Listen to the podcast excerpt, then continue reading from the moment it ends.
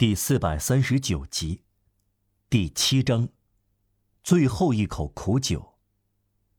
一，第七圈和八重天。婚礼的第二天是冷清的，大家尊重幸福的一对，静心休息，而且他们也睡得有点晚。来访和祝贺的吵闹声很晚才开始。二月十七日上午。当巴斯克腋下夹着抹布和鸡毛掸子，忙于打扫门厅，听到轻轻的敲门声时，已经中午过了一点。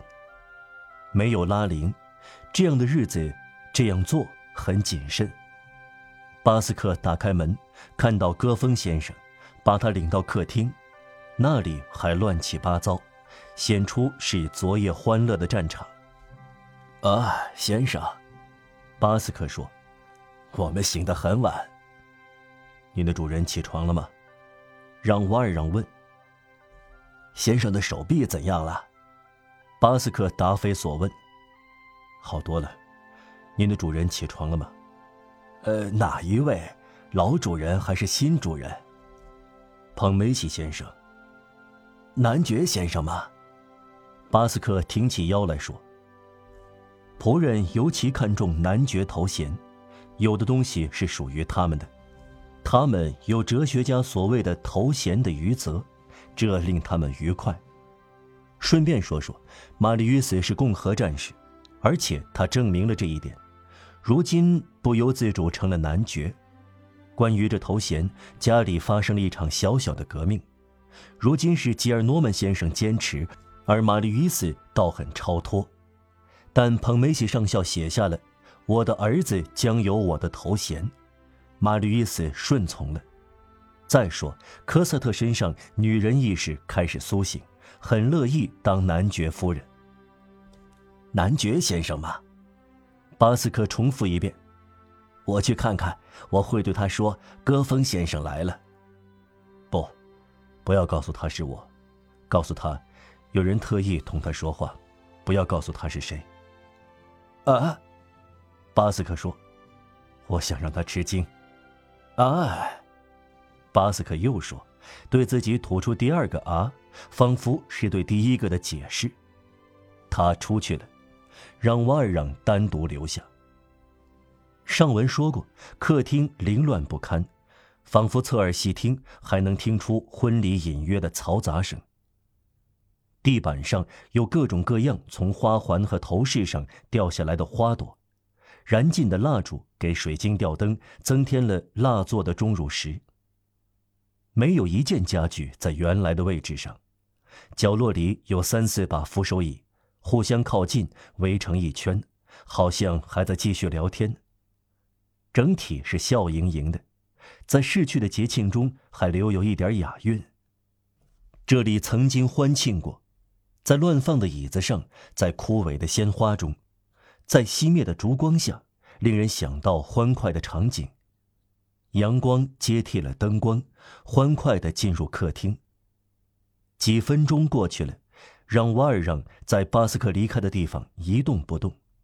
他脸色煞白，他的眼睛深陷，由于不眠之夜而抠进眼窝，几乎看不见眼珠。他的黑色衣服因穿着过夜而皱巴巴的。手肘处因摩擦床单沾上绒毛而泛白。让瓦尔让望着脚下阳光投在地板上的窗影。门发出响声，他抬起目光，玛丽约斯走了进来，高昂着头，嘴巴笑吟吟的，脸上泛出难以描摹的光彩，额头喜气洋洋，眼神得意非凡。他也没有睡觉。是您。父亲。他看见让瓦尔让，大声说：“这个傻瓜巴斯克一副神秘的样子，但您来的太早了，还只有十二点半，科赛特还在睡觉。”玛丽约斯对戈峰先生说出“父亲”这个词，意味着无比的幸福。读者知道，他俩之间总是有悬崖、冷淡和拘束，有着要打破或融化的冰层。玛丽约斯心醉神迷，以至于悬崖降低了，冰层溶解了。戈峰先生对他，同对科赛特一样，是个父亲。他继续说下去，话语满意而出，欢乐达到神圣的顶点，便会这样。看到您，我多么高兴啊！您知道昨天您缺席，我们是多么扫兴啊！您好，父亲，您的手怎样了？好多了是吗？他很满意，自问自答的好，继续说：“我们俩谈您谈的很多，科瑟特多么爱您，您别忘了这儿有您的房间，我们不想再住五人街，我们根本不想住在那里，您怎么能住在这样一条街上？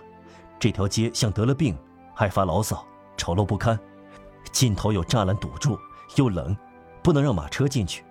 您来这儿住吧，从今天起，要么您跟科赛特说去。”他想牵着我们大家的鼻子走，我预先告诉您，您看过您的房间了，就靠着我们的房间，面向花园，锁已经叫人修好了，床也铺好了，统统准备妥当，您只要搬来就是了。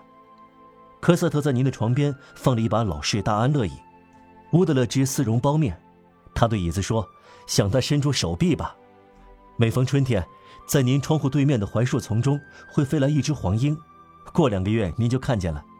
他的巢在您的左边，我们的巢在您的右边。夜晚他会唱歌，白天科赛特会说话。您的房间正朝南，科赛特会料理好您的书，科克船长的游记，另一本是沃库韦的游记，还有您所有的衣物。我想您有一只很看重的小手提箱，我已经给他安排了一个特殊的位置。您赢得了我外公的好感，您很合他的意，我们要在一起生活。您会打维斯托吗？如果您会，会令外公更加的满意。我上法院的日子，您就带科赛特去散步，您让他挽着手臂，您知道，就像从前在卢森堡公园那样。我们下定决心让生活美满，您要分享我们的幸福，明白吗，父亲？啊，对了，今天您同我们一起吃午饭吧，先生。让瓦尔让说：“我有一件事情要告诉您。”我以前是一个苦役犯。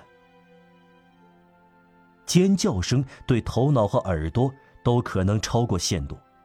我从前是一个苦役犯这句话，从戈峰先生口里说出来，进入玛丽·约斯的耳朵，尖声就超过了限度。玛丽·约斯听不见，他觉得别人对他刚说过一句话，但他不知道说的是什么。他目瞪口呆。这时，他发觉，对他说话的人很可怕。他沉醉在幸福中，至今没有注意到这副脸白的可怕。